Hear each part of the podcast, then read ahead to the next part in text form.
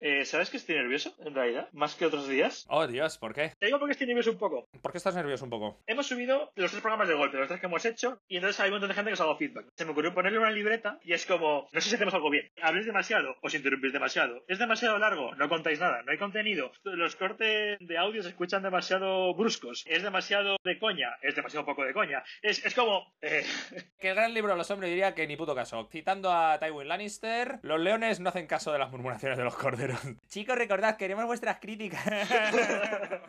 vale, me mola.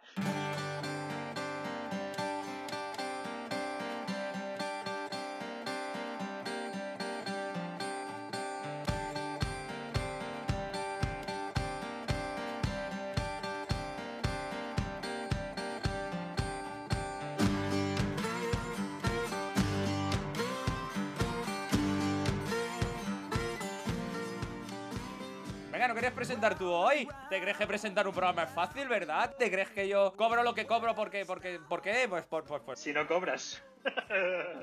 No, realmente no cobro. ¡Ah, no! A ver, voy a intentar poner voz seria, que eso se me hace gracia. A ver si me sale. sí, sí. Bienvenidos a un nuevo programa de Cuéntame, ¿de qué va? Básicamente... Va, tío, hasta la, hasta la voz de Bruce Wayne haciendo de Batman es como más creíble, de verdad. ¡Ay, está bien, está bien, está bien, no, ven, ven. A ver, ¿qué es esto? Básicamente es un MP3 en el que dos colegas tienen una conversación de bar y se recomiendan una obra, un libro o una receta de cocina el uno al otro. Y tenemos la desfasatez de llamarlo podcast. Bienvenidos al programa 4 de Cuentas. Buenas, Manu, ¿cómo te veo de bien? te, veo, te veo más feliz que en programas anteriores. Hola, Alfonso, ¿qué tal? ¿Cómo estás? Yo también bien, ¿eh? que no, que no, que lo Muy estamos bien, haciendo muy bien. Yo estaba muy orgulloso de tu presentación. Sí, sí, vale, vale. Que nada, bien. a- vamos, vamos a hacer un pequeño remind, ¿no? A la gente. Sí, ven, vale. Vale, tú traes un libro o una película o un O lo álbum que sea, o yo que sé, sí. un efecto sonoro, cualquier cosa Sí. que sabes que yo no conozco y viceversa. Entonces nos lo tenemos que explicar. Y para decidir el orden tenemos una moneda preciosa de dos libras que ya pues se va a quedar, ¿no? Como la de dos libras, que es mola. Sí, me parece bien, sí, es la moneda del programa, sí. Y además nos permite hablar de la reina Isabel II, que yo creo... Oye, ¿te has fijado que Isabel II de joven yo era, era melazo? Pero, en serio, la, la de ahora, la que está viva, la que va de rosa con un sombrero rosa con flores. Bueno, eso que yo he pasado mucho tiempo en casa en la cuarentena, que también es posible, pero... Pero no, no, yo creo que es melazo, ¿eh? Eh, si en Google metes Isabel II de Inglaterra, te autocompleta edad. Habrá, habrá habido gente que habrá buscado Isabel II joven. A ver, a ver. Ah, sí que era guapa. Sí que era guapa. Todo el mundo tiene una juventud, esto no lo demuestra, en fin. ¿Qué, ¿Qué te parece? ¿Tiramos la moneda a ver quién empieza con qué cosa? Venga, sí, vale. ¿Qué quieres? ¿Barco, Primera Guerra Mundial, Manu o Isabel II? Isabel II, venga. Isabel II, pero ya no me la fo. Vale. No, Isabel II actual. Nada de ahora sí. Voy a grabar el sonido de la moneda. Oh, me encanta grabar el sonido de la moneda. Es lo, es lo único que me hace levantarme todas las mañanas. Ahí va. Waki, barco, Primera Guerra Mundial. Tío, te digo que cuando no falseo el resultado empiezo yo siempre. Pues Manu, quiero traerte algo que me parece que es increíble. Va a ser un libro, ¿eh? De momento no estoy, Vale, no estoy sí. saliéndome de la pauta de la concordia. Vale. Uno de los grandes libros del género de aventuras de todos los tiempos, Scaramouche, de Rafael Sabatini.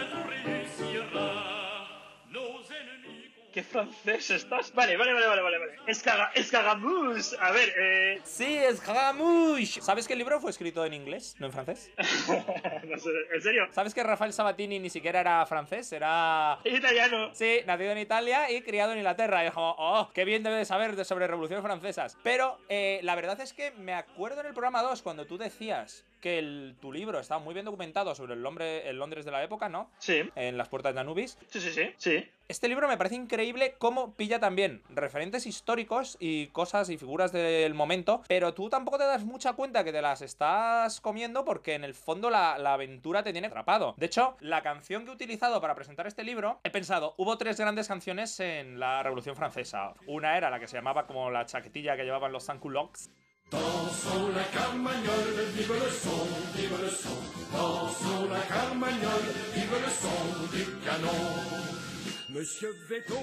Perdón por mis pronunciaciones francesas. Eh, luego, pues por supuesto, está la Morsillis, que va a ser como el himno francés de todos los tiempos y que todo el mundo. Pero he puesto esta precisamente porque en el libro le hace una referencia y me hace mucha gracia. Es el Zaira, Vale, vale, vale. que como ya has visto, Zaira, Zaira, Zaira, que te dan ganas de cortar cabezas, ¿no? Pero, eh, irónicamente, en el libro la están escuchando unas mujeres nobles y empiezan a oír la marsellesa y se empiezan a asustar con la marsellesa. Tú imagínate estar en tu casa y oír que viene la marsellesa y- y tener pavor.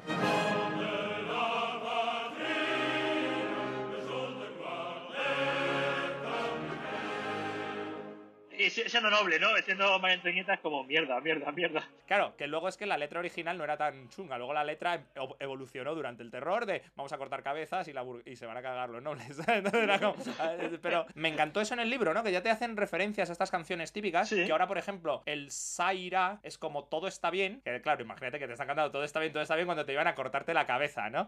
Cuando te, están- te están llevando a la, a la plaza del pueblo, me estás jodido. Sí, sí, sí, sí, sí. Pero parece ser que es un, un himno revolucionario que te venía dado porque Benjamin Franklin Vale, va- vas a hacer un poco de contexto histórico. O sea, a ver, momento. Tu libro está en la Revolución Francesa, está en medio de la Revolución Francesa, o sea, está a tope, ¿no? Están ahí. está antes de que empiece, justito antes de que empiece. Vale, o sea, está Está la cosa muy, muy, muy a punto. en, en ebullición. Sí, está que ya, ya has hecho el aceite, ya has echado la sal y ya tienes el arroz y solo falta echar el agua y dejarla hervir. Vale, entonces, y Franklin, siento ser tan inculto, eso, eh, no soy capaz de unir la historia. O sea, ¿Es anterior a la Revolución Francesa? Bueno, lo que pasó es que cuando estaba la guerra de la independencia americana, Benjamin Franklin estuvo de visita en París como en el orden de lo que iba a ser el nuevo gobierno Haciendo turismo. Sí, entonces cuando llegó allí le preguntaron que cómo estaba el asunto con la guerra contra los ingleses. Él dijo en un francés bastante de mierda, pues como el que podré usar yo ahora, de hecho lo voy a reproducir muy bien.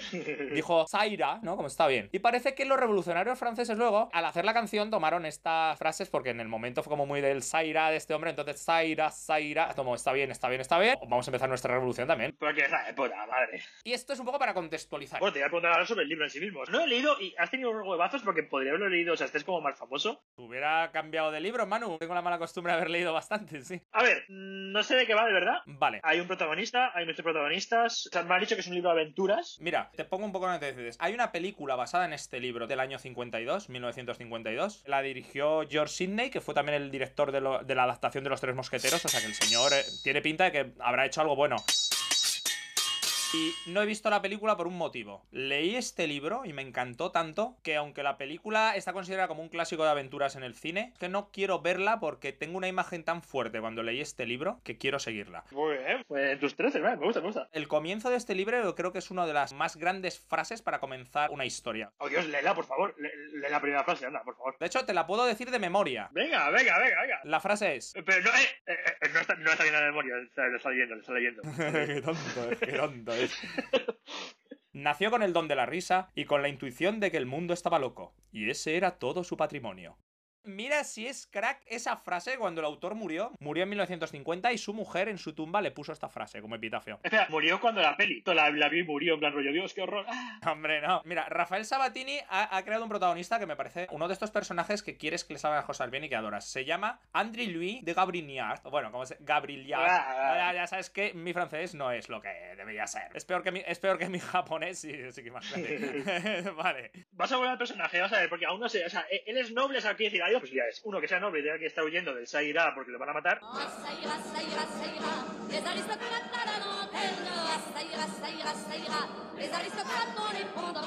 O dos, que sea un Rogue One o algo así, en plan, no lo sé, no sé, que no lo sé. ¿Qué, ¿Cómo es el personaje? En el libro te lo describen como que la gente del pueblo habla de que tiene un padrino, que es el señor de Gabriliat. Él no sabe si es su padre o no, pero la gente rumorea que es probable que, que sea el padre. Es un bastardo, pero ha recibido educación formal. Ha estudiado Derecho, trabaja como abogado en la finca de su padrino. Es una persona culta, le encantaba ir a las tertulias de la época donde estaban los pensadores a reírse y desmontar sus teorías. Era un troll de la época. Sí, de hecho le consideraban como que estaba al servicio de los nobles, aunque no sea un noble propiamente dicho. Vale. No te lo escriben como un tío mega guapo, pero te lo escriben como que es interesante, ¿no? De que es un señor apuesto, por lo menos. Bueno, es francés. ¡Oh, hola, la!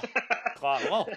Pues digamos que él es listo, es inteligente y tiene labia. Confía en los libros y en el estudio Para salir adelante, digamos. para mejorar en, cual- en cualquier disciplina y en el libro lo vas viendo. Me recuerda un poco al protagonista del Nombre del Viento de Patrick Rothfuss, por si no lo han leído porque es más actual. Eh, Sí, eh, Quoth. Pero creo que este personaje está mucho mejor llevado. Allí a lo mejor ya era como irse demasiado de... Se os estáis pasando un poco. Eh, Sí, eh, no, no- no sé si me has saltado para que te salte la yugular con, con ese libro o no, no sé. O sea, no sé, no sé qué meterles, Alfonso. A mí me, enca- me encanta ese libro también. Pues Mira, el otro día lo pensé y dije, es otra novela de fantasía que a mí sí me gusta después del año 2000. Pero aquí, no sé, me parece que André Louis es un personaje mucho más redondo. Vale, vale, vale. Tenemos un pensador, es un tío que muy, muy formado, muy culto, como muy sagaz, ¿no? Entiendo, y se, le gusta meter pullas a, la- a otros intelectuales. En el fondo es un cínico. Él conoce todas las teorías y todas las ideas y todas las ideas revolucionarias, pero no cree en ellas. Le parecía que el orden que llevaban los nobles al final iba a ser sustituido por un orden que no iba a ser del pueblo, sino de la burguesía que estaba usando al pueblo como arma, que al final es verdad. Digamos que su carácter, el libro se llama Scaramouche. ¿Es escaramuza? No, no, no. Ah, no. En el libro te lo explican. Verás, en el teatro clásico italiano, que fue luego como evolucionado en el- las obras francesas, había una serie de personajes que ya eran arquetipos. Estaba Pantaleone, que era la figura del padre que siempre se hacía el ofendido de que o su hija había sido raptada por el pretendiente que él no aprobaba, o que su mujer le había puesto los cuernos, o que era, era como el hombre ofendido, ¿no? Que, que solía ser el rol de padre. Mm, Podemos decir que es un usuario de Twitter hoy en día. Estaba el rol de Rodomón, por ejemplo, que es otro que me acuerdo, que era el típico que es un hombre que hace siempre de matón o alguien furibundo o algo así. Entonces, en- entre estos personajes, pues estaba el personaje de Scaramouche, que digamos que es un poco el pícaro en escena. Es el personaje Un rogue, ro- un, rogue de, de, de- de rol. Eh, Era, era como un poco el personaje que no es protagonista. Por ejemplo, el protagonista creo que aquí lo llamaban el rol, se llamaba Leandre, ¿no? Entonces eh, es el que es el prota de la obra, pues suele tener o una mano derecha que es el que hace que el protagonista sea un sosainas pero acabe con la chica, pero es gracias a que este personaje le ayuda, o es el que burla al malo, o es el que tal. Convendrás conmigo que, Pues bien, ese es mi vicio. Me gusta provocar. Adoro ese suplicio. si pudieras dejar esa costumbre aciaga, la fortuna y la ¿Qué gloria... quieres que haga? ¿Buscarme un protector? ¿Un amo, tal vez? Y como hiedra oscura que sube la pared, medrando sibilina y con adulación, cambiar de camisa para obtener posición? No, gracias. Scaramouche, digamos que es el que se mueve en la astucia para conseguir sus objetivos. Es como que evoca un poco su, en la obra ese personaje cuando lo empiezas a leer, pero es que luego adopta realmente ese, ese carácter. ¿Y cómo? Tú me preguntarás, ¿cómo adopta ese carácter? eh, eh, ¿Cómo? O sea, a ver, hay, hay una transformación. eh, venga, ¿y ¿cómo, ¿cómo es esa transformación? Empieza siendo, digamos que eh, la base lleva gran argumentación, gran habilidad para la diplomacia y el conocimiento de las leyes francesas del momento porque es abogado, ¿no? Oh, se va a hacer. Espera, ¿se va a hacer abogado de la revolución? Va a ser la revolución.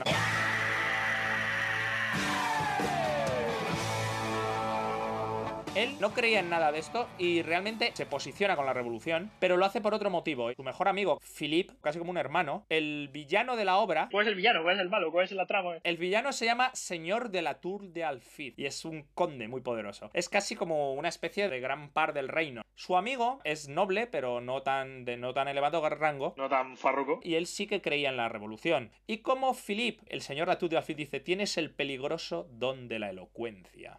Oh. Entonces, lo que hace es provocarle, inventándole algo de su madre, y cuando se lo dice, Philip le da un tortazo a este señor, André Luis lo estaba presenciando todo como, no, porque claro, es como, le has dado un tortazo, ahora te va a exigir un duelo. Un duelo, pero contra una persona que no sabe luchar. Su honor le obliga a ir a ese duelo sabiendo que va a morir. Y lo mata. Para André Luis eso es como un asesinato a sangre fría. Pero es verdad. O sea, has provocado un duelo en el que ibas a, intentar matar a alguien sabiendo que no es bueno luchando. A partir de ahí André Luis dice, tenía miedo de tu don de la elocuencia. Pues ahora voy a hacer tuyas mis ideas y voy a usar mi don de la elocuencia de una manera mucho más horrible de la que tú la hubieras usado contra él. Y no voy a descansar hasta que tú y tu clase caigáis. Eso lo jura ante el, cuerpo ya de su amigo Empieza a formar la revolución, pero él sigue sin creer en ella. Pero lo hace todo por, por venganza. Que sepas que ahora me has dejado la piel de gallina. Para mogollón. Sí, sí, sí, sí, sí, sí. ¿Qué edad tiene más o menos? Me, lo- me lo estoy imaginando con 25 años, incluso súper joven. No sé por qué. Sí, por esa edad. Justo Manu, yo creo que eran 25, 26, una cosita así. Pues hay un hecho histórico, como lo que tú decías, que enlaza muy bien con esto. Él, su primera intención es denunciar lo que ha ocurrido ante el tribunal, pero claro. Sabe que no va a ningún lado, imagino. Claro, va a la ciudad de Rennes. Espera, Renes, Rene, o algo así. Rennes, sí, Rennes. Eso, vale, vale, vale, vale. Sí, para, para una palabra que se pronuncia. Rennes, Rennes. Bueno, pero pronunciar como un español que intenta hablar francés, ¿eh? No os flipéis. Pues va allí y ahí en ese momento hay una revuelta en la ciudad y él va, coge y empieza a hablar al pueblo y empieza a saltar al pueblo.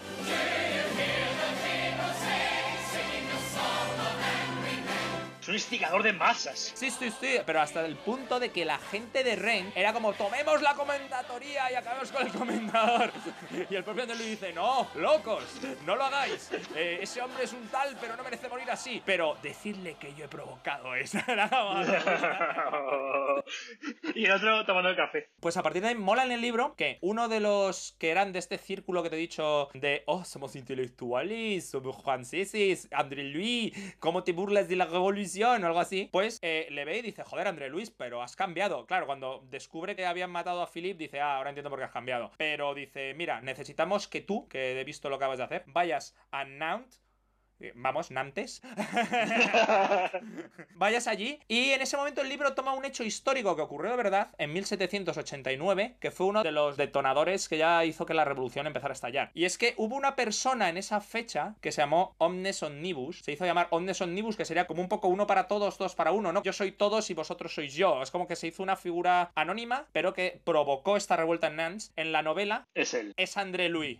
Claro, y él dice, no quiero decir mi nombre, soy el representante de Nantes. De hecho, es tan rayante esto, porque es que además omnibus es una palabra que de hecho existe hasta en español, que significa autobús. Y dirás, ¿por qué? Oh, Dios mío.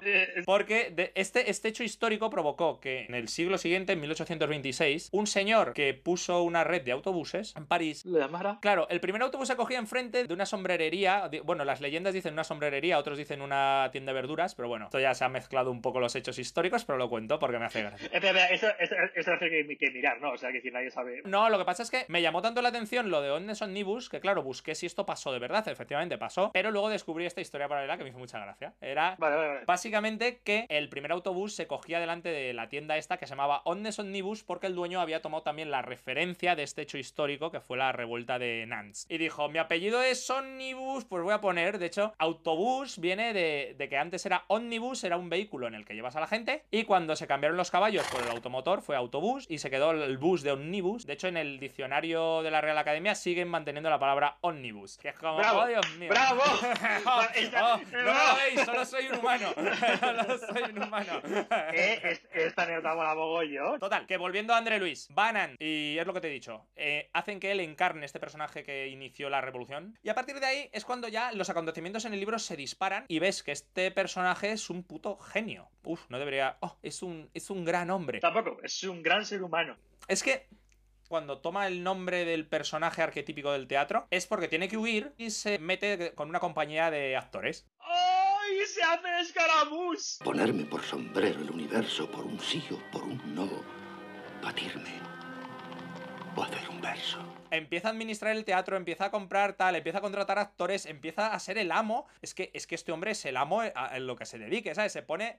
Haciendo lo que quiera. Digamos que el libro pasa por varias etapas. En esta primera es la del teatro, está en el teatro hasta que, por motivos que yo ya no quiero hablar más, Claro, sí, cambia. Llega a París, eh, no tiene nada que hacer, pero ve un anuncio en una academia de esgrima que piden un chico de buen porte, más o menos físico ágil, y que sepa los principios de esgrima. Entonces sube. Eh, Él, bueno, ha habido una previa que se sabe que él hace esgrima, digamos, cuando era noble bastardo del otro, ¿o no? No, lo que pasa es que ha recibido la educación de un noble, entonces, como, como cuando llega un amigo y te dice, ah, pues yo de pequeño en el coliseo judo. Ah, Y se tiene en plan de, sí, hiciste dos cinturones cuando tenía seis años. Llegaste al amarillo, eras el matón del cole. Pues aquí es un poco lo mismo con la esgrima. Entonces él va y dice, hola, vengo por el anuncio. Oh, pero ¿sabéis esgrima? Eh, no, bueno, pero vuestro anuncio solo decía un hombre más o menos ahí con una postura que- y yo los rudimentos los sé, pero no, vamos, que no me... Y le cuento una historia, veréis, lo que ha ocurrido es esto.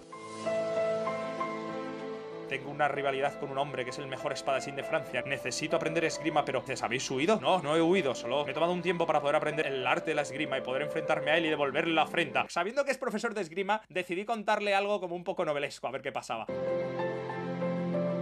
Por amor de Dios, ¿todo eso que me habéis contado es cierto? ¡Ni una sola palabra! No sé, dice, venga, va, te ficho porque eres más". Es que es así. O sea, es un libro en el que el prota, todas sus réplicas son geniales. Me has, me has vendido el libro, Alfonso, o sea, me lo has vendido, pero mogollón. Eh, el grande, el grande de los hombres, estoy deseando que me lo dejes, o sea, lo necesito, pero es que esto, vamos, o sea, se nota la pasión. Pues Es que, es que todavía va a más. El libro bebe un poco de estas novelas más foletinescas, tipo Los Miserables, o El Conde de Montecristo, o incluso Los Mosqueteros, que tienen esa cosa que tienen todas las novelas de aventura. ¿Cuáles son sus orígenes? ¿Quiénes son sus padres? Hay una historia de amor. A ver, doy por hecho que habrá mujeres. Es un libro francés. Bueno, no que fuera francés, pero. Sí, una, una que es como, bueno, prima, no sé en qué nivel, me parece que por segunda o tercera, ya prima, bueno, que se llaman primas por no llamarse Prima nivel 18. Por No sé. invocar al lobo. Pero mola, porque de hecho, el libro empieza después de la muerte de Philippe, que es que encima el noble este, el señor de la Tutte Alfiz, es tan malvado. O sea, será un señor de 45 años, ¿vale? Me imagino gordo, con mucha barriga, no sé por qué. Te lo venden como uno de los seres más apuestos de la creación, además. Es noble, es apuesto, tiene derechos sobre la vida de sus súbditos, es un partidazo, man. Hoy en First Dates, el conde. Digamos que este conde encima hace una propuesta de matrimonio a Lynn. que es la prima del otro. La prima, claro, que es como encima eres romántico del protagonista. Y ves que el otro está intentando ya tirar los trastos también y has matado Claro, a tu sí, amigo. sí, es como, exactamente, ¿no? ¿Ves un choque entre estos dos personajes que es increíble? El, el problema es que el señor de la Tutti Alfit, a ver, es comprensible que te enemistes y le odies. Eso no quiere decir que tú tampoco puedas admirarle como personaje. Él está actuando como actuaría un noble en esas circunstancias. Exacto, claro, claro. De hecho, de hecho, él hay un momento que también en el libro habla y dice, a ver, yo esto lo he hecho por estos motivos. Y tiene razón. Yo lo hago, por, no lo hago porque me guste causar mal aleatoriamente. Simplemente que es que, oye, es mi clase social, soy como soy y esto es así. Y dices, pues tiene razón usted, señor Latude Alfit. Yo también me hubiera vengado de usted, pero hubiera dicho, qué pena no haber, no sé, nacido aristócratas los dos o, o- o los dos en otra época. Nos llevaríamos bien. Iríamos a cazar mm, humanos. Escucha, a ver, vamos, eh, vamos. Te preguntar eh, un poquito sobre el autor otra vez, ¿vale? Vamos a volver a- al autor, a dejarlo, dejarlo claro. Molt bé. Que hemos dicho que la gracia era que, que ni siquiera es francés, es, italiano. Mm. Y me dijiste que italiano-inglés, o eso me lo he inventado. Sí, sí, sí. Los padres del autor eran dos cantantes de ópera, además bastante famosos, parece ser. Ah, vale. Ella era inglesa y su padre era italiano. Sabatini nació en Italia, pero luego se crió con su abuelo en, en Inglaterra. Y fue a bastantes colegios por Suiza y en Portugal. Es decir, este señor hablaba seis idiomas. Vale, bueno, a ver, sí, te- clase pudiente, escritor de clase pudiente. ¿Tienes idea, o sea, te haces puedes saber por qué escribe sobre Francia? Dice, pues no soy francés, pero voy a hacer una historia sobre la Revolución Francesa. No lo sé, verás, es que él fue un escritor con una obra bastante extensa. Hizo 40 novelas, Joder. muchas fueron llevadas al cine y lo que pasa es que, bueno, los guiones luego no tenían tanto que ver con el libro. La que le dio el éxito fue Scaramouche, que la escribió en 1921. Tenía otras tantas que también son famosas, por ejemplo, El Capitán Blood, que es del 22, pues fue una película que la llevó al cine el director de Casablanca, Michael Curtis, y que el protagonista era Errol Flynn, que también te sonará, imagino, ¿no? El de Robin Hood. Sí, o sea, no, no tenía que... Vale, sí, ven, ven, vale. No, no, bueno, y también suya también es la novela del Halcón del Mar, que también fue llevar al cine por este director y por este actor. ¿Podemos decir que iban a la cama ese director y este escritor? A ver, Manu, este, este libro, El Halcón del Mar, es de, la- es de 1915 y la película es de los, el 1940. Es normal que ya no te suene, pero era una película con Errol Flynn, que Errol Flynn, te digo, pues sería como ahora tener de actor a... Brad Pitt. O a Chris Pratt incluso. Brad Pitt ya está en su ocaso, por más que a muchos les cueste reconocerlo. Bueno, bueno, bueno. Eh, o sea, es un tío que escribió mogollón, entonces. Sí, sí, sí, sí. También es suya la de Cisne Negro. No, no, no la película sobre bailarinas, sino la película sobre piratuelos. Que salía Tyrone Power y Myron O'Hara, que creo que a ti no te sonarán. Suena a pub irlandés, ojalá. Eh, claro, porque ya era irlandesa. Que era un escritor muy prolífico y de hecho él escribía en inglés, que era el idioma de su madre, ¿no? Pero lo hacía porque decía que los mejores cuentos están escritos en inglés. Bueno, salvo que seas español, que lo serías en español, o italiano, italiano, francés, que Claro. escribas Y Springfield es el mejor pueblo del mundo. Hombre, la verdad es que esta frase la dice un hombre que mu- muy internacional era, ¿eh? Podría haber elegido prácticamente idioma. Sí, eso, eso es verdad, sí.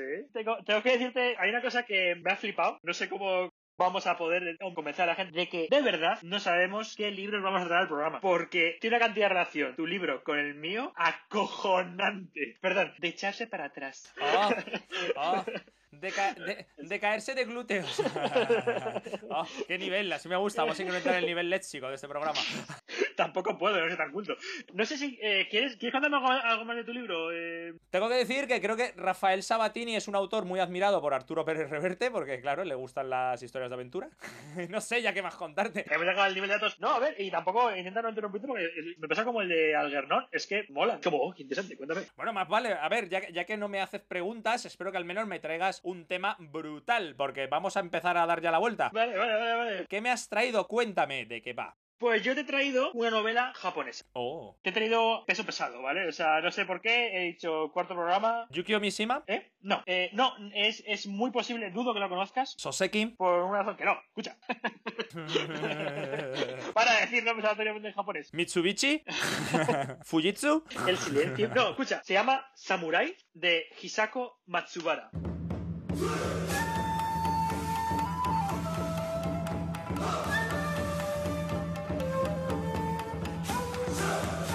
¿Es la historia de Musashi Miyamoto? No, bien tirado, no tiene nada que ver. Entiendo que es tiro por ahí, porque hay un montón de novelas. Si buscas Samurai, va a salir un montón de novelas y esta no te va a salir. Me ha costado encontrar cosas de internet suyas, pero es peso pesado, ¿vale? Yo estaba así como algo y te digo, oh, tengo que sacar algo guay para el cuarto. Tal. Y me cogió Marina, que también salió este, esta novela, y me dice, ¿cómo te llevas este, el Samurai, que es un pepino? Es de las mejores novelas que, que hemos leído los dos, y pues sí, vamos con ella. Samurai. Tengo tres objetivos por mi parte. Objetivo uno, intentar hacerlo un poquito más organizado, ya que la gente se ha dado feedback de que es muy desorganizado en este programa, y darle un poquito de un poquito de orden. Objetivo 2, que veas que efectivamente que esta novela que mola mucho y que te va a molar. Y objetivo 3, que en edición metas la música de Naruto porque me mola.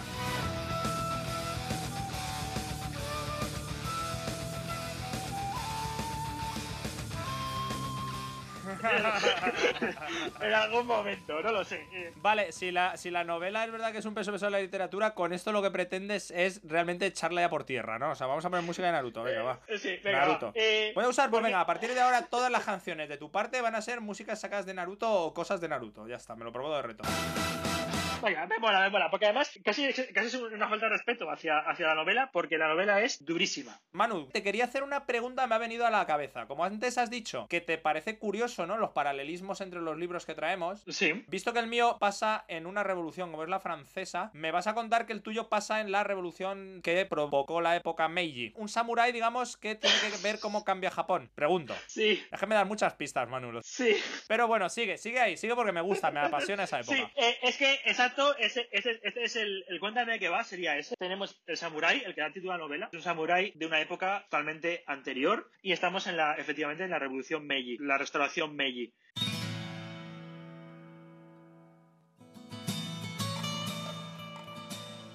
Estamos antes de 1868, ¿no? O estamos ya en la era Meiji. Estamos, estamos en la era Meiji, de hecho ya, ya ha pasado esta revolución, pero el padre no, no es que no lo ha aceptado, es que él sigue viviendo, él sigue siendo un samurái del emperador. En todo, en todo lo que hace en su vida, en cómo lleva a su familia, él es un samurái. Es la gran figura de la, todo el rato de la novela, como una gran losa, pero el protagonista es su hija, y cómo está todo condicionado y aplastado, vamos a decir, por el anacronismo del padre. La chica se llama Tomiko, la hija del samurái, el samurái se llama Hayato, y hay tres personajes. Está el padre, Hayato del samurái, la hija, y el marido de Tomiko, que se llama Nagayuki. Nagayuki es el ahijado del padre. De hecho, hay una palabra japonesa que se llama Yoshi, es como, como el de Mario. Es el Yoshi, es un adoptado para que se case con su hija y espera de él que mantenga todas las tradiciones de su linaje samurái. Y sea su heredero. Quería, quería hacer una pregunta. Entonces, este chico adoptado, digamos que va a ser a lo mejor un personaje de estos típicos que luego encima a ella la tratan fatal y la pida fortunas y... No, no, no, no, no. no. Él decide no tener una vida y decide desvivirse por tener el respeto del padre. Y arrastra la felicidad suya, la de su mujer, que es la hija del samurái, y pues ya, bro, y, y- y ya está. Pero decir, pero anteponen en todo momento que el, su padre adoptivo, el samurái, esté orgulloso de él y mantenga las tradiciones, a él ser ellos felices. Sí, lo hacen los dos personajes entonces, tanto ella como, como su marido. Ella arrastrada, ella está arrastrada. La cosa es que la novela en ningún momento intenta hacer ni crítica, ni filosofía, ni sociología. Es una, una aceptación y un como una hormiguita casi, lo siento por la analogía, la metáfora, pero de que una y otra vez intenta levantarse, levantar cabeza y, y- sacar adelante, digamos, su vida, y una y otra vez no va a poder. Va a vivir en una casa en la que eso no va a ser posible. La protagonista, Tomiko, tiene una hija. Es brutal como te describe que en ningún instante tiene la posibilidad de poner el nombre. Y, y es una línea, es Hayato decidió cómo se llamaba su nieta. La madre, en ningún momento, Tomiko en ningún momento tiene ninguna posibilidad de, de decir ahí, oye, que es mi hija, ¿vale? Hayato, el samurái, no puede tocar el dinero. Es un noble, es un samurái, viene de una nobleza militar. En la novela empiezan teniendo poco dinero, pero van a llegar al punto de cero dineros, le van a timar por todos lados. Tú estás viendo, tú estás leyendo, y el padre sigue obcecado en una época que ha pasado totalmente. Mete todo lo que le queda de ahorros, digamos, que él no lo toca, ¿vale?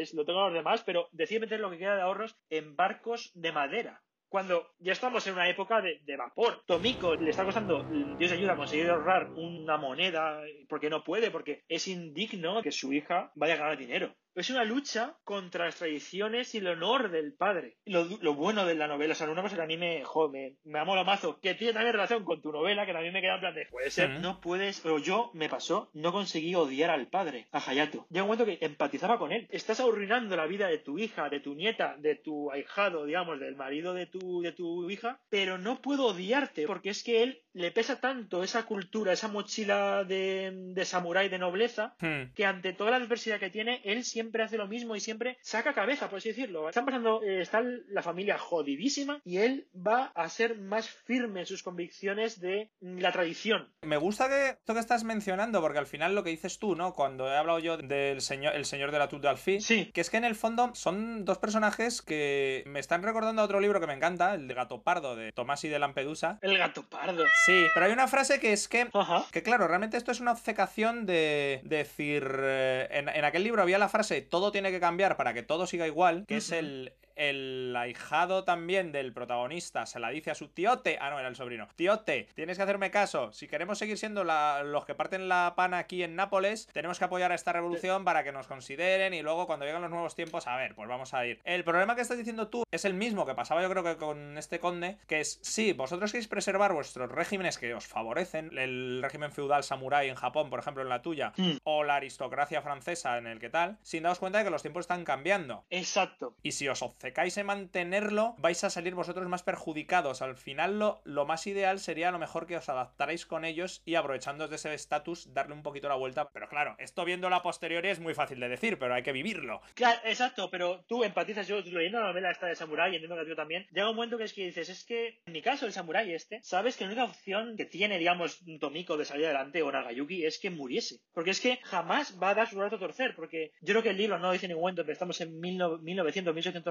quizá, o 1901, vamos a decir. Sí, la era Meiji duró hasta 1914, más o menos. Claro, entonces, los samuráis no existen y él de alguna forma da la sensación de que ha decidido que él tiene que preservar y llevar toda esa tradición sobre sus hombros. Y él no va a fallar. Toda novela, desde el capítulo 1, va de que el, el samurái este ha decidido que su ahijado, Nagayuki, vaya a Estados Unidos. Un poquito de contexto histórico, la e- época Meiji, Japón se está abriendo, bueno, se ha abierto, ¿no?, al resto del mundo. Y, Estados Unidos, digamos que es el motor del mundo, es, es Constantinopla, es... Sí, por ejemplo, en el caso japonés fueron los que obligaron a que Japón se abriera. De hecho, sí, sí. Como vais a abriros, os vais a abrir. Sí. Porque tengo los barcos con cañones apuntando a vuestro puerto. Ahora soy Perry. Mm, Abrís el puerto. Malditos amarillos. Oh, Dios.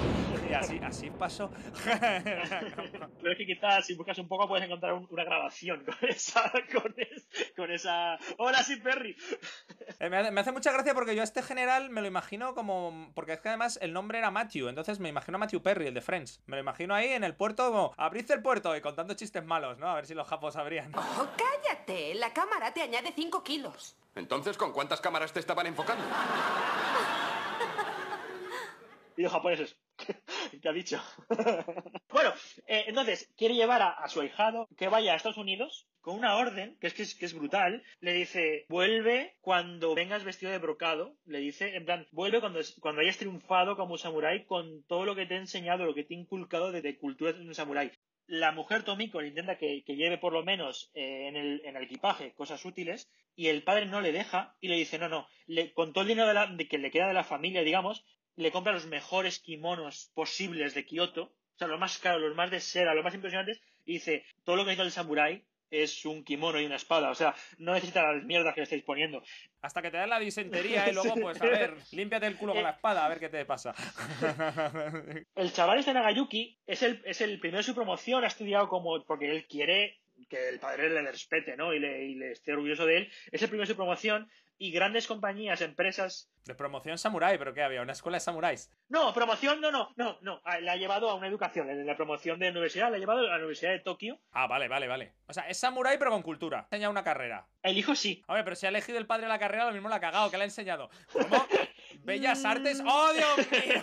No, pero este hombre no ha entendido nada. No, no- no tenemos nada en contra de la gente que estudia Bellas Artes. Sencillamente están un poco más jodidos. Comunicación audiovisual, pero no, imagen y sonido, pero estás loco. ¿Qué has hecho? Oh Dios, el dinero de la familia. Esto es peor que haber invertido en barcos de madera. Oh Dios santo, no.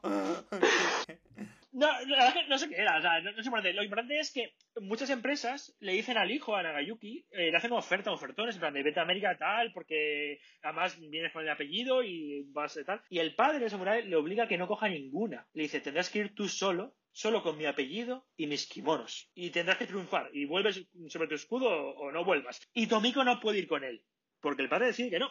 Y es el capítulo 1, así la novela. Una pregunta, ¿la novela sigue un orden lineal o empiezas capítulo 1, luego remonta a- ella cuando era más pequeña? ¿Te hace un contexto del padre en la juventud? Mm, Sí, va, va a haber flashbacks, ¿vale? Siempre la protagonista va a ser Tomiko. La escritura, o sea, es un 10 esta novela. Muy suave, de vez en cuando te va contando cuando hace falta. Un detalle más, la novela, del capítulo 1 al último capítulo, es siempre Tomiko, pero tiene un prólogo y un epílogo que no son Tomiko. Te va a empezar y te va a acabar para que tú sepas cómo acabó la historia, cómo acabó la historia de Nagayuki Tomiko. Eh, en el prólogo ya te lo anuncia, porque es la nieta de Tomiko, que va a dejar estas cositas que son como así como con ay lo diré con una vela que es como un, un, un barquito que es una vela y entonces eh, una tradición Sí, el festival. Es que este es un tienen- festival, Sí, sí. no me acuerdo yo ahora Ah. tampoco. Es como el de los farolillos, pero el que hacen que dejan un barquito en el río. con Exacto, las- exacto. que ese- no sé si era para, para honrar a los difuntos.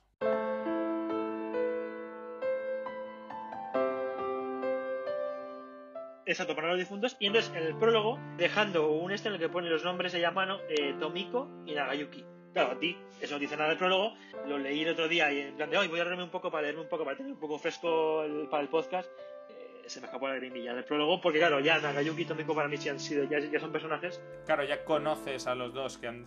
ya conoce la historia, conoce la historia que hay detrás y entonces que la nieta esté poniendo sus nombres con todo lo que han pasado en su vida que dices, digo de verdad que eh, vale, el único punto negativo que voy a decir, o no negativo, sino advertencia es no lo leas o que no lea nadie si estás de bajona, ¿vale? si está muerto el gato, si está muerto un ser querido o estás de tal, porque puede ser un mazazo emocional, o sea, bueno, o bueno, o quizá yo soy muy sentimental, Me parece que hablando de dramas samuráis, me está recordando esto de la bajona no verlo. Es como la película de Arakiri de Takashi Miike, que es un remake de la de Kobayashi de 1960, ¿no? Una, pues la de Miike es del 2000 y algo, no me acuerdo.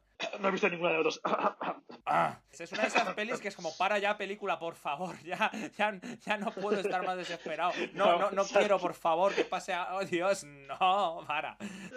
Para, para, sí. Mira, tú sabes, tú sabes en las novelas, cuando las has leído un tiempo después, que se te queda, por alguna razón, nuestro cerebro, no nos acordamos de cosas, pero nos acordamos de, una, de un pasaje, un detalle, una, una imagen, se queda como grabada. Cuando le dije a Marina, eh, Marina me dijo en plan de, ay, sí, el padre, tal, te acuerdas del padre, por supuesto, de esa figura, y dice, pero la vez, tenía una, había una escena, que yo no me acuerdo tanto, que se pone a cuidar un- su jardín de bonsáis con una delicadeza, con un tal... A lo que... O sea, a ver, Manu, decir- no, tócame los cojones. Es que puedes ser un samurái, puedes vivir en otra época, pero tócame los huevos. No tienes pasta, pero tienes un puto jardín de bonsáis. Os- no, ah, ya he dicho hasta un taco. O sea, un jardín de bonsáis.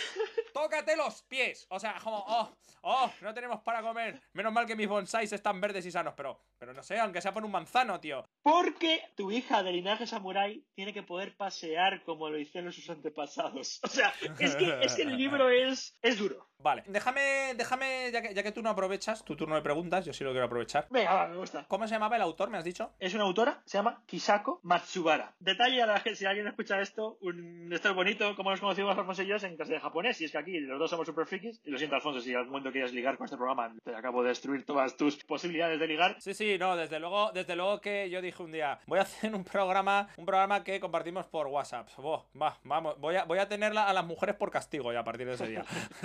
vamos, Bueno, vamos, no pues veas. tenías- O sea, es que voy por, voy la calle y dicen, un momento, te reconozco por la voz. Oh, sí, oh, oh, me pasa mucho. dale, dale, dale, dale. Eh, hicimos como 8 o 9 años de, japonés y no me acuerdo de nada, pero detalle, si quieres aprender algo, si un nombre japonés acaba en ko, es que es chica. No sé, quizá hay algún nombre en japonés que sea que acabe en ko y sea chico, no lo sé, es posible.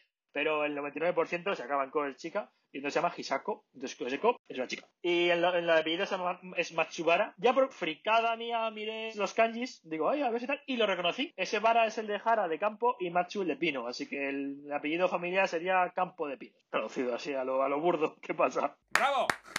Me declaro el datazo del día. ¡Oh, bravo! Estoy- ¡Bravo, Manu! ¡Oh, ay! Estoy aprendiendo, vamos. Es que noto, noto que ya tengo como el conocimiento de un máster en el cuerpo metido. ¡Bravo! No, ¡Qué mágico ha sido! ¡Oh! Muérete, por favor. Vale, eh... ¿Qué? ¿Qué? ¿Me vas a preguntar algo? ¿Vale? Te voy a preguntar algo Que sobre... si la autora, vamos, si es actual o es de un libro de ya de, de otro siglo, de otra época. La autora nació en 1935 y está viva, ¿vale? Sí, es japonesa, es mujer y japonesa, vamos, si ella no está viva. Sí, de hecho, seguramente haga más yoga que tú y yo juntos, claro, me una paliza hacia mí. Y escribe este libro en los 80, en el 86. Primera, primera similitud con tu libro, no lo escribe en japonés. Ella lo escribe en alemán. Porque ella dijo algo, la frase, creo que los mejores cuentos están escritos en alemán. Pero quería hacerle la No, pelota no a. Alemania. No, no, no, es porque ella decide que es capaz de expresarse mejor y de, y de hacer una novela en, en alemán. No, pero me parece curioso porque no te lo vas a creer. El otro día yo me levanté, Manu, y pensé lo mismo. Dije, "Hoy creo que el alemán es el idioma para expresarme. Me voy a expresar mejor en alemán. Lo sé, me mandaste un WhatsApp. ¿Era en alemán? No, si estabas borracho. Eso encaja conmigo. Bueno, que Esta señora, vamos, la autora me has dicho que, vamos, Hisako es de. Ella es de. nació en 1935, pero lo que me está llamando la atención es que probablemente el personaje de su libro haya muerto en torno a esa época, ¿no? También. Vale, esto es lo que siempre digo contigo, decimos tú y yo. No tengo pruebas, pero tampoco tengo dudas. ¿Está basado ese personaje en su abuela? ¿Puede ser? Lo he buscado, lo he buscado un montón a ver si encontraba. No, no, no sé, no lo sé, no sé decirte. Sí, la respuesta es que sí. Porque las fechas encajan. Si estamos en 1900, Tomiko en lo- 1950 moriría de vieja, más o menos. Y esta chica, esta chica, perdón, esta, la autora, nace en el 35. En los 50 tendría 15 años. Su abuela muere. No lo sé. Sí, pero por proximidad es como. No, no te puedo decir, pero por fechas está ahí. Dato curioso de la autora es hija del sacerdote Shinto de la ciudad de Kioto. Vale, ciudad de Kioto. Kioto es la ciudad imperial, es el Toledo de Japón, es, es la de las tradiciones. Sí, Kioto, Kioto digamos que, que si Japón... A ver, es verdad que la capital es Tokio, pero digamos que la capital antigua era Kioto. Toda la histórica, la cultura. Tokio representa más el Japón más moderno, Kioto sigue representando el Japón más tradicional. Exacto. En este Japón tradicional, que, que hoy en día existe, ¿vale? O sea, que Kioto sigue manteniendo que, joder, es, pues, su legado cultural está en Kioto, no en Tokio, como muy bien dices. El sacerdote supremo de la ciudad de Kioto es el padre de la autora. Y ella, en la vida real, ella es ordenada también sacerdotisa Shinto de Kioto. Y luego la lleva a la Universidad de Tokio. Entonces, joder, el periodismo es que es brutal, porque es que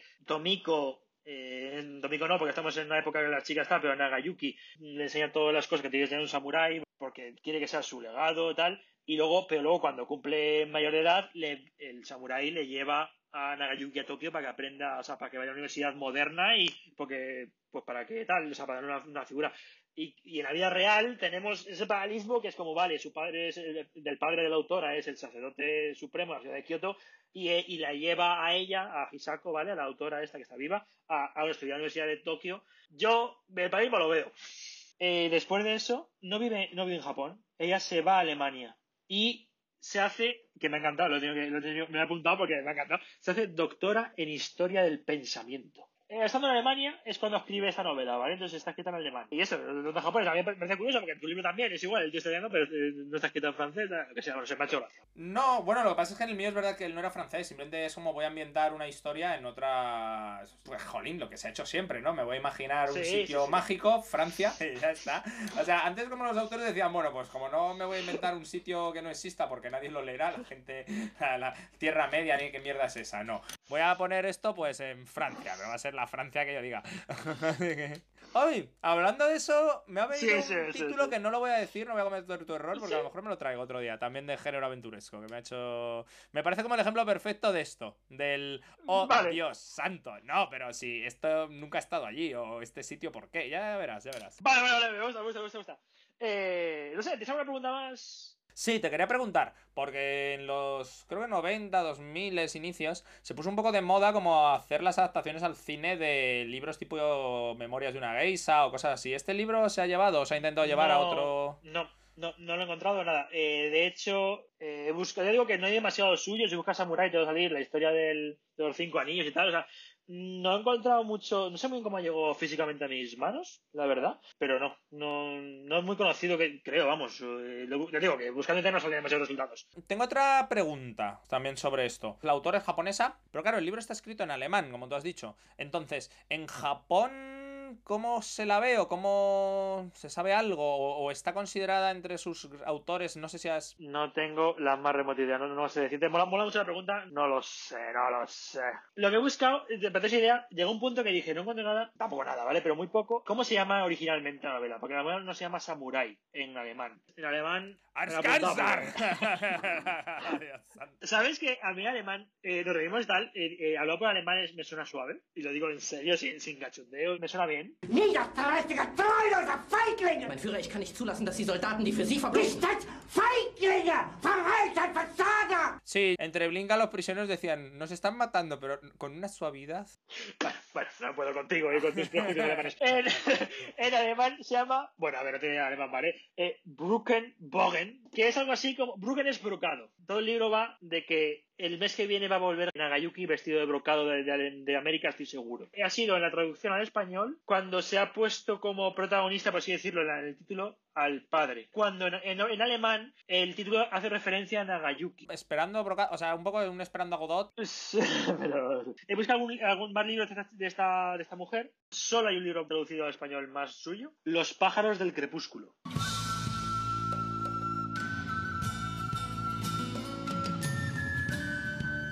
Tengo entendido que también va a época Meiji. Sí, se fue una época bastante dura, ¿eh? O sea, tienes que pensarlo que... Es que tuvo que ser muy jodido. Sobre todo, o sea, vamos a ver, el país la verdad es que quedó como fuerte en el plano internacional, pero la gente es que, claro, es un cambio de 400, 500 años hecho de golpe. o sea, Eh, hecho, hecho, hecho en 40 años o menos, en 30. Eh, y claro, yo digo que este libro no, no, en ningún momento intenta hacer crítica de nada, ¿vale? No. Pero tú te puedes leer que es como si el país ha evolucionado, pero hay gente que se ha quedado atrás y son vidas humanas, están muy jodidas ahora mismo, ¿vale? O sea, sí. A ver, te digo que eso, en ningún momento hace ni filosofía ni intenta nada. En todo caso sería estoicismo.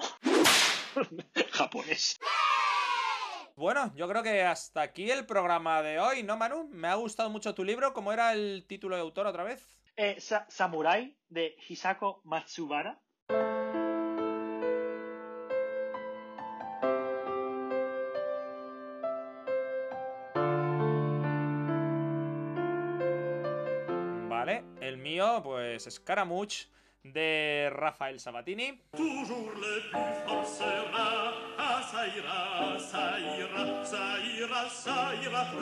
Peuple armé toujours se gardera. Muy bien, muy bien. Voy a recordar a la gente que ahora sí, ya estamos un poco... No, no lo vamos a hacer, no lo vamos a hacer porque tengo una sorpresa para ti. Eh, vete todo junto, cuéntame de qué va.com. Sin espacios. Todo, todo junto, cuéntame de qué va.com. A ver. ¡Oh, Dios! ¡Oh, oh, oh, di- oh, di- oh, Dios! Manu, qué bonito. ¡Oh, Oh, oh, sí, sí, ah, A ver, es que has estado a tope ahí con redes sociales, que si Twitter, que si Instagram. no sé por qué has hecho un Instagram para un podcast, Alfonso, da igual. oye, oye, en Instagram, no sé, luego podemos sacar fotos apuestas, yo qué sé, siempre mola. Sí, y entonces, a ver, es una cosa más y eh, quería hacerla. eh, básicamente, como puedes ver, están los episodios sin tener que pasar por ninguna plataforma, en plan le das y suena. Porque no- sin, sin anuncio ni nada. Que, que cuando me lo pasaste en la cuenta de Evox, que tenemos cuenta en Evox, cuéntame de qué va, eh, claro, te meten anuncios y yo, en leche, si nosotros no vemos un duro de esto. Así que yo, pues yo veo con los gratis de 100%, ahí están. ¡Qué chulo! Has metido el enlace a los libros por si la gente los quiere comprar. Sí, está el enlace en exacto. Eh, dices, ay, me quiero comprar, yo qué sé, el gran libro de los hombres. Pues no puedes porque está descatalogado. Pues. Normal, es que un libro así, vamos, y nos pueden seguir en un montón de sitios, creo, ¿no? A ver, nos pueden seguir. Tenemos página de Facebook, tenemos Twitter, tenemos Instagram, que la verdad es que de momento solo hay una foto de mis calcetines, no sé. Y tenemos luego, para que nos podáis escuchar, tenemos cuenta en iVoox, cuenta en Spotify, cuenta en Anchor. Y también tenemos canal de YouTube, que en el cual subimos el vídeo con una pequeña animación, que no os va a cambiar la vida, pero bueno, un poquito de gracia. Bueno, y ahora ya podemos parar. Pues de puta madre. Eh, muy bien, muy, muy bien, pues muy bien. Pues nada, Manu, un besote muy grande. Pues ha sido, ha sido un placer, Alfonso, muy guay. Bueno, Manu, un beso muy grande y un abrazo enorme a todos los que nos escucháis. Muchas gracias por estar pendientes, o bueno, por lo menos por estar. Sí, sí, Y sí. os veo en el próximo. Cuéntame, ¿de qué va? 空の声が聞きたくて風の声に耳すませ